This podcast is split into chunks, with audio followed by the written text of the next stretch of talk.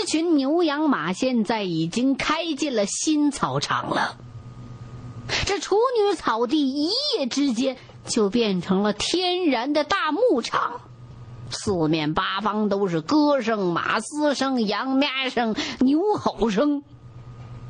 陈震和杨克的羊群呢，长途跋涉之后也都累了，都跑到那山坡上吃草去了。哎呀，这片草场和去年那块草场真是有天壤之别。我有的时候觉得好像梦游似的。咱们俩好像把这羊啊，都放到这花果山来了。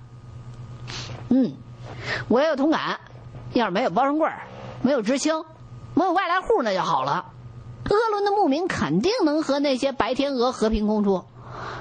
哎呀，在天鹅飞翔的蓝天下牧羊，多浪漫呢！要是没有知青就好了。你不是知青啊？说实话。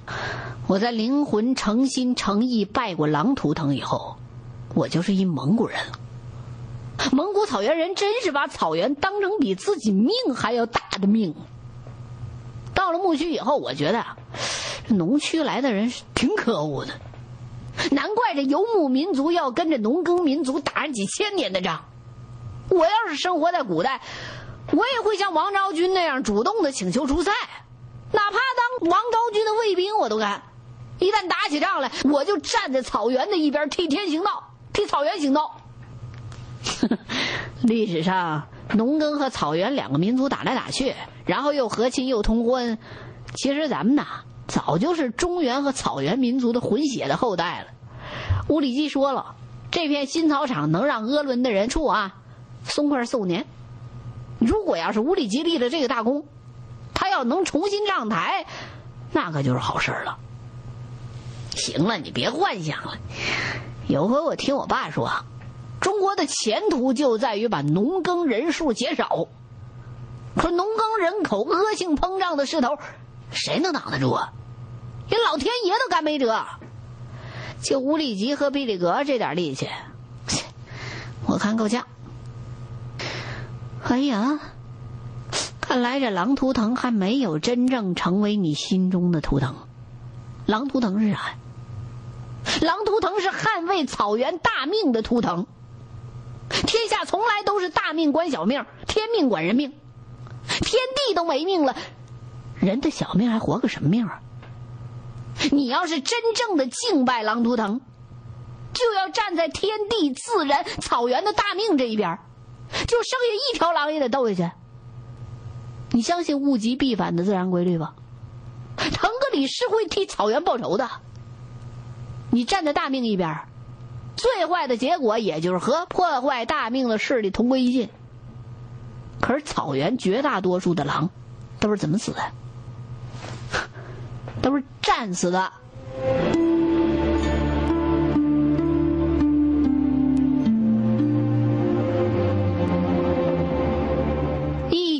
陈震这么一总结，杨克没话说了。咱们回过头来再看这小狼，人搬家，牛搬家，马搬家，羊搬家，这小狼也跟过来了，也搬家了。哎呀，他对着排队去喝水的牛群呐，亮得刺眼的羊群呐，还有盘旋飞翔的水鸟群，都看花眼了。从来没有一下子见过这么多媒体的东西，立刻就等于把一原始人通过时光机。一下子把他放到纽约，花了眼了。在搬家的路上，小狼是被关到牛粪箱里边两天一宿，啥也没看着。等他再见阳光的时候，周围就变成这样了。小狼兴奋，上蹿下跳的。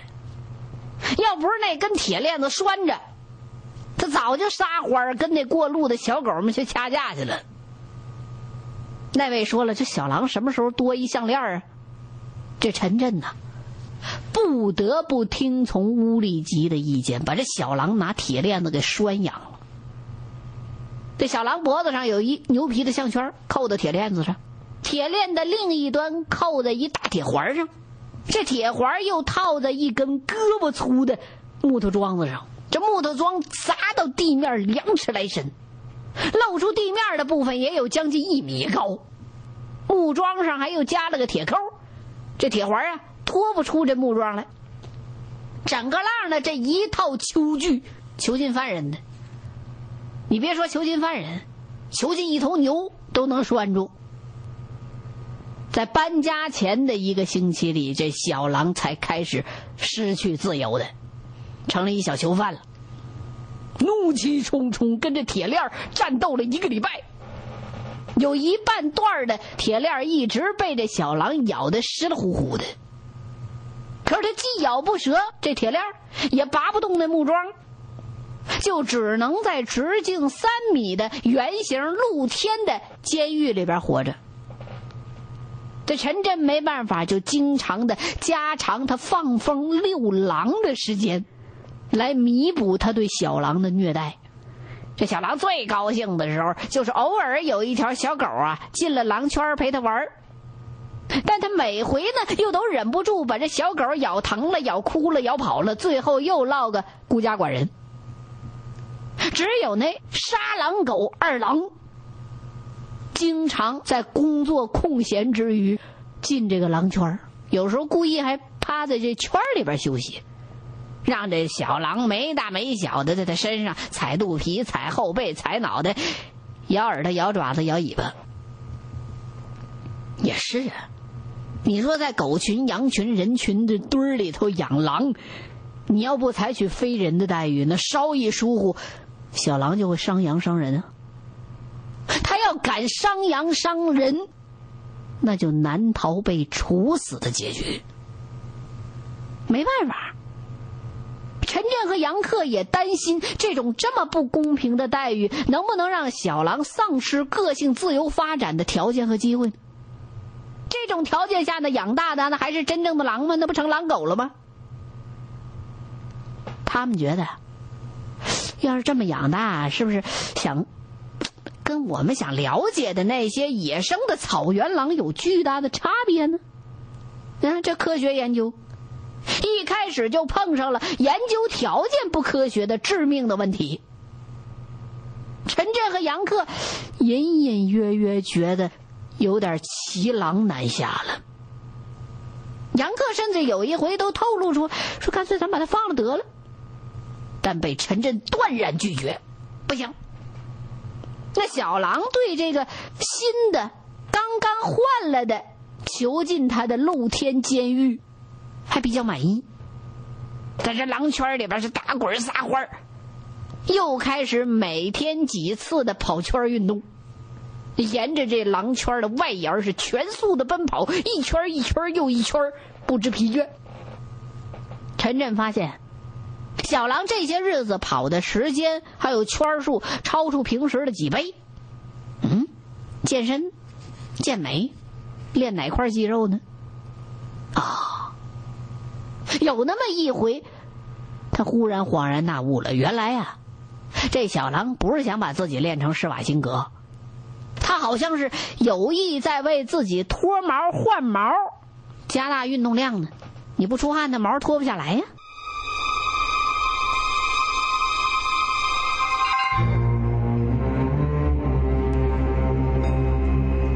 时候，突然东边响起一阵急促的。马蹄声响，张纪元骑马过来了，脑门上扎着白绷带。哟，这怎么着了？杨克和陈震吓了一跳啊！这什么时候伤着了？赶紧过去接去。张纪元一看他们俩迎过来了，哎，别别别别别过来！这才发现，这张继元呢，他不是马官吗？骑着的是一匹刚驯的生个子。俩人赶紧躲开，让他自个儿找机会下马。为啥蒙古草原的马官那么受人尊敬啊？羊官、牛官不行，也不是不行，反正啊，地位没有马官那么高。马官地位最高，因为这马性子都烈呀。每年这马官是负责驯马的。而且他们能吃得了别人吃不了的苦，能力强，技术好。在那蒙古草原，那蒙古马性格特别刚烈，尤其是有一种叫乌珠穆沁马，暴。驯生马，你只能在马驹子长到新三岁，也就是不到三岁那个早春这时候来驯。为啥呀？这时候早春这马呀，它最瘦，而这新三岁的小马呢，又刚能驮动一个人。如果要是错过这个时段，这小马长到新四岁的时候，你就背不上鞍，带不上嚼子，根本驯不出来了，永远就成了没人能骑的野马了。每年春季呀，这马官就把马群当中野性不是最强的新三岁的小马分给牛官、羊官们训，谁训出来的马就归谁白骑一年。如果要是分着马的这牛官、羊官们骑了一年之后啊，觉得这马还不如自己名下其他的马好呢，就把这新马就给退回马群去。哎，三包，包退包换。当然了，这匹驯好的新马，哎，从此就有名了。啊，不是那个名声的名，是名字的名。在鄂伦草原给马取名字，不像咱们给孩子起名大黑、二壮、二愣子。它是有一个专门的传统的套路，它是把这马的名字是驯它的这个驯马人的名字加上马的颜色，比如说毕力格红。巴图白、兰姆扎布黑、沙斯楞灰、张继元黄啊、杨克黄花、陈震青花，是这么下来的。而且这马的名字一旦定下来，就伴随着这马的一生了，就等于是填到户口上了。以驯马人的名字来给新马命名，是草原对勇敢者的奖励。拥有最多的以自己名字命名的马骑手啊，在草原上那是受到普遍的尊敬的。如果驯马人觉得自己驯出来的是一匹好马，他呀就可以要下这匹马。哎，那位说了，那不对劲儿啊，那他手下的马越来越多吗？那不是？哎，不是这样的，要等价交换，怎么换呢？必须用自己原来名额下的一匹马来换。草原上一到早春的时候，驯马、压马、挑马是非常有意思的一件事儿。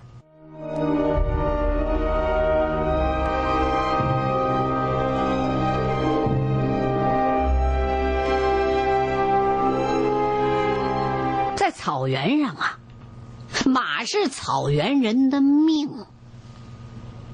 草原人以骑别人驯出来的马为耻，这车必须是我磨合出来的。那些优秀的羊倌、牛倌骑着一水的好马，就跟咱现在要走到大街上，哎，我开的路虎，你开路虎，你开路虎，我开兰博基尼，都让年轻的人小马官看了都眼红。那一匹好马就跟一台好车一样。而且这马是有灵性的，这马群当中比较好驯的，都分给那些羊倌、牛倌去训去了。那马群当中剩下的野性最强的新三岁马，大多数就由马官自己来训了。马官的马技最好，训出来的马最多。那好马官有骑不完的马，你们家有一台路虎，我们家有十台路虎。但是，遇到野性非常非常强的生个子马，哎，这马官也得被摔他个鼻青脸肿、肉伤骨折的事儿，常有。但是，这种马才有人乐意要的。在鄂伦草原，往往野性越大的马，就越是快马和有长劲儿的上等马。有本事的人都有脾气。这就成了争强好胜的马官们争夺的对象，哪个马官的好马最多，哪个马官的地位就最高，荣誉和情人就最多。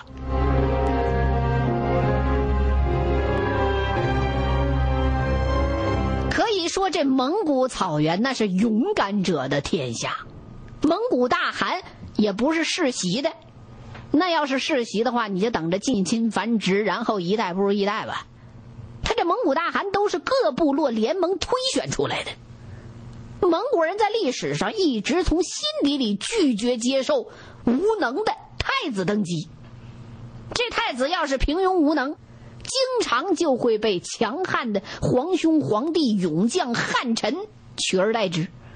没有汉人这个刚刚长长的，就是物竞天择。适者生存。刚刚当上马官不久的，以前实习的吗？这北京知青张纪元，一边挎着这马脖子，他骑的生个子马呀，一边悄悄的拖出一只脚的马凳，趁着生个子马分神的机会，一抬腿，咵，非常利落的落到地上了。光落地不行啊，你这马不能像放狗似的放出去啊。又费了半天劲，才把这马赶到牛车轱辘旁边，给拴结实了。哎，这生个子真生个子，抱，猛挣这缰绳，把这牛车挣得哐啷哐啷直响，把这旁边看热闹的陈震和杨克看的，哎呦我天儿啊！我说啊，你小子可真够玩命的，这么野的马你也敢压？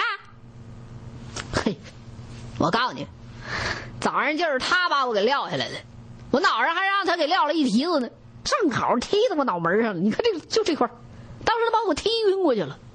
幸亏巴图在旁边，要是大马我就没命了。不过我告诉你，这可是匹好马匹子，在鄂伦，谁想得到好马不玩命哪成啊？哎，我说你小子，越来越有点让人提心吊胆了。怎么着？什么时候你要是既能压住好马，又不用打绷带，那才算出师了。我看再有两年差不多。今年春天我连压了六匹生个子马了，嘿，个个都好马。往后啊，你们俩要打猎呀、出远门啊，马不够骑就找我。哟呵，你小子胆大了，啊？口气也跟舰长啊？我告诉你，别人嚼我的馍没味儿。我想换好马，我自个儿去。今年我净顾着小狼了，我没时间压生个子马，等明年吧。陈震一看杨克和张纪元在那互相叫号，乐了。你们俩这狼性啊，都见长，真是近朱者赤，近狼者勇啊。三个人在这唠着，那边马群印完了水。慢慢的，集体的走到陈镇蒙古包正前方坡下的一草垫子上了。哎，啥事啊？我告诉你们俩，一会儿啊，这群马就要开始大战了。这是一特殊特棒的一观战台，你瞧见没有？现在就咱们站在这位置，居高临下，一览无遗。我跟你们说十遍，不如让你们亲眼看一遍。一会儿这马就该打起来，没见过马打架吧？今儿让你们看看。从前呢，这大队不让马群离这营盘太近，你们俩谁没机会看？这回让你们俩开开眼，一会儿啊，你们就知道什么是蒙古战马了。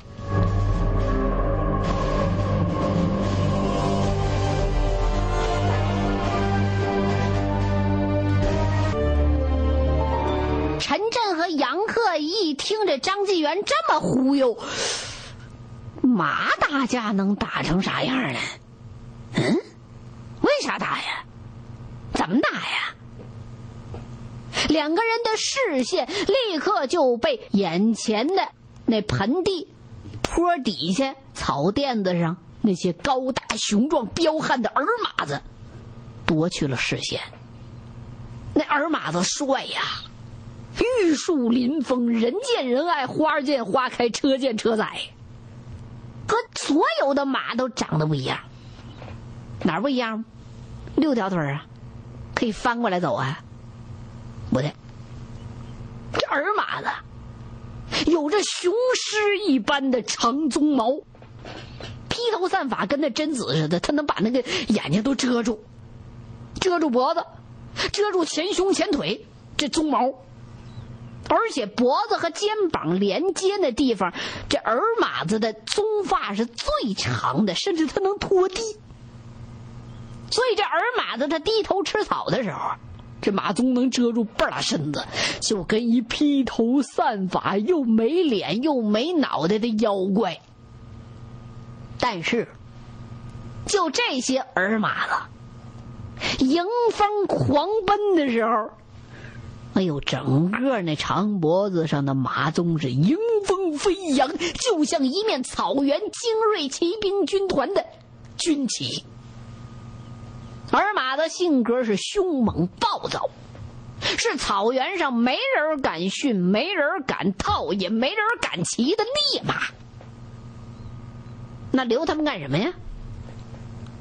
这儿马子是大哥大，在草原上有俩功能：负责交配繁殖，属于种马；还有一个功用就是保护他的马群家族，是皇上。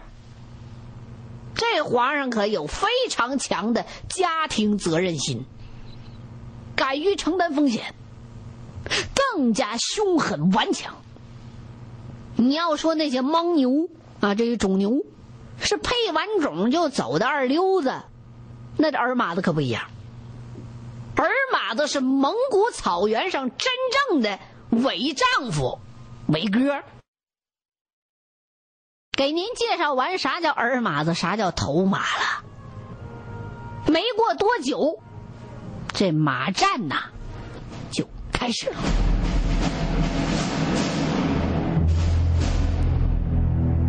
马群里所有的儿马，全都凶神恶煞的加入了厮杀。为啥打呀？每年早春这个时候，是一年一度蒙古马群当中驱赶女儿、争抢配偶的大战，就在杨克、陈真、张继元所在的蒙古包坡下头爆发了。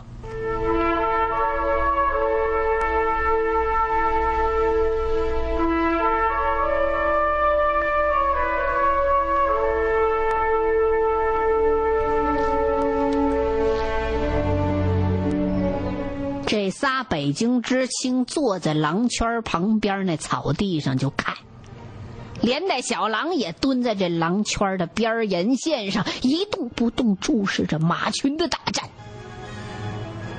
浑身跟筛糠似的。因为这狼啊，对于凶猛强悍的大耳马子有一种本能的恐惧，但这小狼也是看得全神贯注。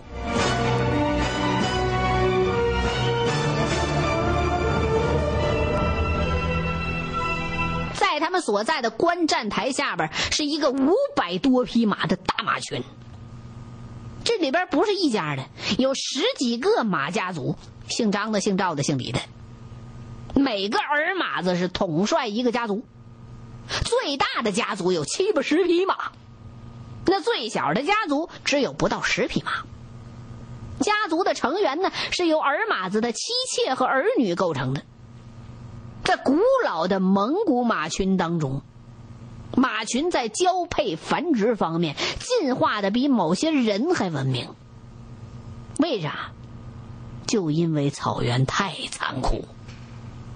你要想在狼群包围攻击下能活下来，必须这些马群得无情的铲除近亲交配，提高自己种群的质量和战斗力。欲知后事如何，欢迎您继续收听清雪评书《狼图腾》。